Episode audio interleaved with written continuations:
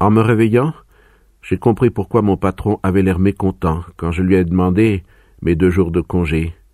C'est aujourd'hui samedi. Je l'avais pour ainsi dire oublié, mais en me levant, cette idée m'est venue. Mon patron, tout naturellement, a pensé que j'aurais ainsi quatre jours de vacances avec mon dimanche, et cela ne pouvait pas lui faire plaisir. Mais d'une part, ce n'était pas de ma faute si on a enterré maman hier au lieu d'aujourd'hui, et d'autre part, J'aurais eu mon samedi et mon dimanche de toute façon. Bien entendu, cela ne m'empêche pas de comprendre tout de même mon patron. J'ai eu de la peine à me lever parce que j'étais fatigué de ma journée d'hier. Pendant que je me rasais, je me suis demandé ce que j'allais faire et j'ai décidé d'aller me baigner. J'ai pris le tram pour aller à l'établissement de bain du port. Là, j'ai plongé dans la passe. Il y avait beaucoup de jeunes gens. J'ai retrouvé dans l'eau Marie Cardona, une ancienne dactylo de mon bureau, dont j'avais eu envie à l'époque, elle aussi, je crois. Mais elle est partie peu après, et nous n'avons pas eu le temps. Je l'ai aidée à monter sur une bouée, et dans ce mouvement j'ai effleuré ses seins. J'étais encore dans l'eau, quand elle était déjà à plat ventre sur la bouée. Elle s'est retournée vers moi, elle avait les cheveux dans les yeux, et elle riait. Je me suis hissé à côté d'elle sur la bouée, il faisait bon, et comme en plaisantant j'ai laissé aller ma tête en arrière, et je l'ai posée sur son ventre.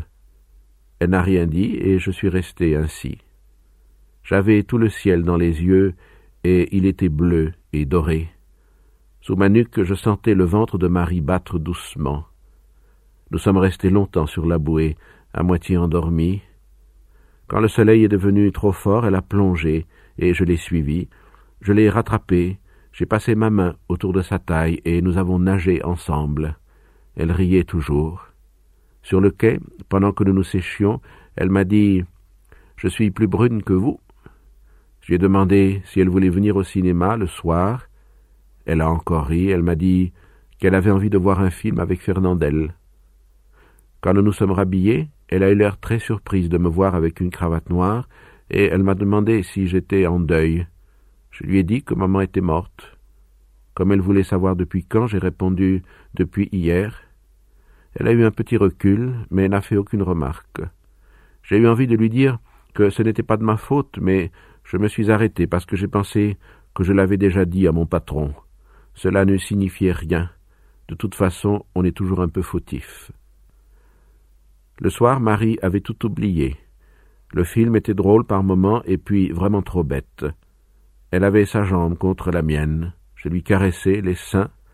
Vers la fin de la séance, je l'ai embrassée, mais mal. En sortant, elle est venue chez moi. Quand je me suis réveillé, Marie était partie. Elle m'avait expliqué qu'elle devait aller chez sa tante. J'ai pensé que c'était dimanche, et cela m'a ennuyé. Je n'aime pas le dimanche. Alors, je me suis retourné dans mon lit. J'ai cherché dans le traversin l'odeur de sel, que les cheveux de Marie y avaient laissé, et j'ai dormi jusqu'à dix heures.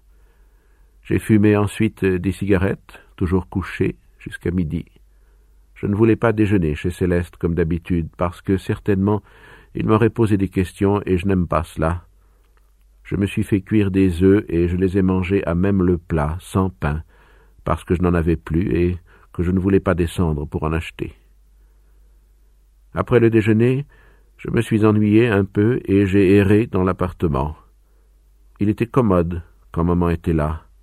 Maintenant il est trop grand pour moi et j'ai dû transporter dans ma chambre la table de la salle à manger. Je ne vis plus que dans cette pièce, entre les chaises de paille un peu creusées, l'armoire dont la glace est jaunie, la table de toilette et le lit de cuivre. Le reste est à l'abandon. Un peu plus tard, pour faire quelque chose, j'ai pris un vieux journal et je l'ai lu. J'y ai découpé une réclame d'aisselle Cruchen et je l'ai collée dans un vieux cahier où je mets les choses qui m'amusent dans les journaux. Je me suis aussi lavé les mains et, pour finir, je me suis mis au balcon. Ma chambre donne sur la rue principale du faubourg. L'après-midi était beau. Cependant le pavé était gras, les gens rares et pressés encore. C'étaient d'abord des familles allant en promenade, deux petits garçons en costume marin, la culotte au-dessous du genou, un peu empêtrés dans leurs vêtements raides, et une petite fille avec un gros nœud rose et des souliers noirs vernis. Derrière eux, une mère énorme, en robe de soie marron, et le père, un petit homme assez frêle que je connais de vue. Il avait un canotier, un nœud papillon et une canne à la main. En le voyant, avec sa femme, j'ai compris pourquoi dans le quartier on disait de lui qu'il était distingué.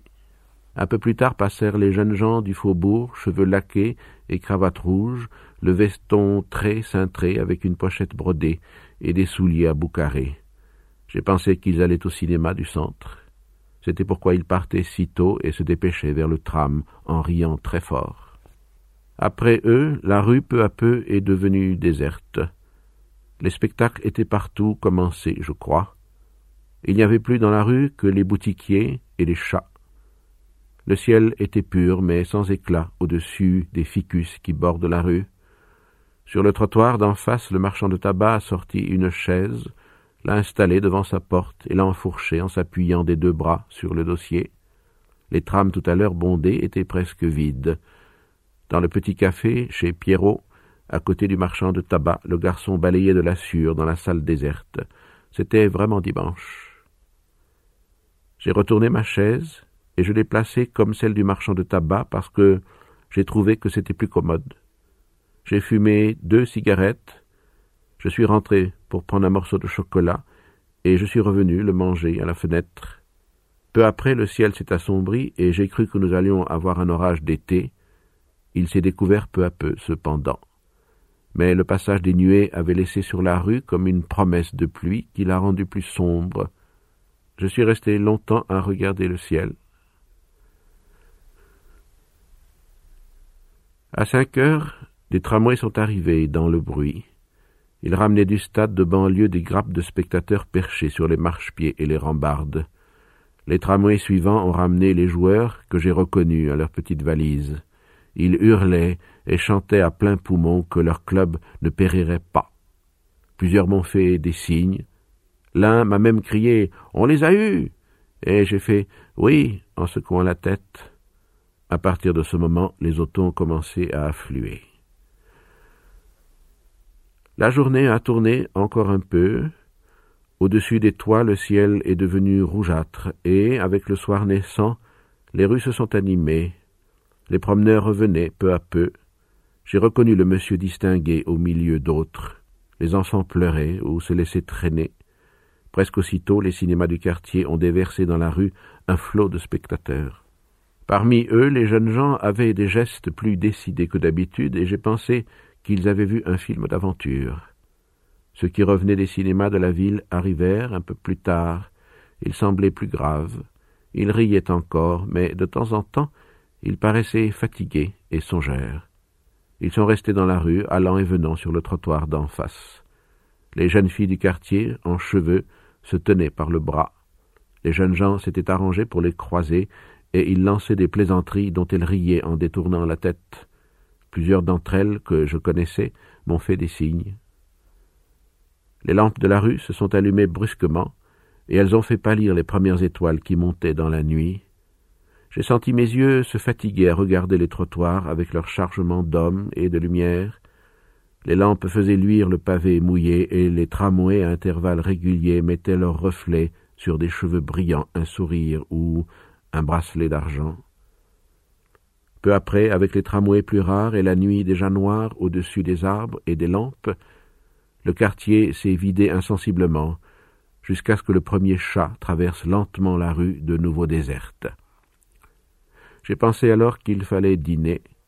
J'avais un peu mal au cou d'être resté longtemps appuyé sur le dos de ma chaise. Je suis descendu acheter du pain et des pâtes, j'ai fait ma cuisine et j'ai mangé debout. J'ai voulu fumer une cigarette à la fenêtre, mais l'air avait fraîchi et j'ai eu un peu froid. J'ai fermé mes fenêtres et en revenant, j'ai vu dans la glace un bout de table où ma lampe à alcool voisinait avec des morceaux de pain.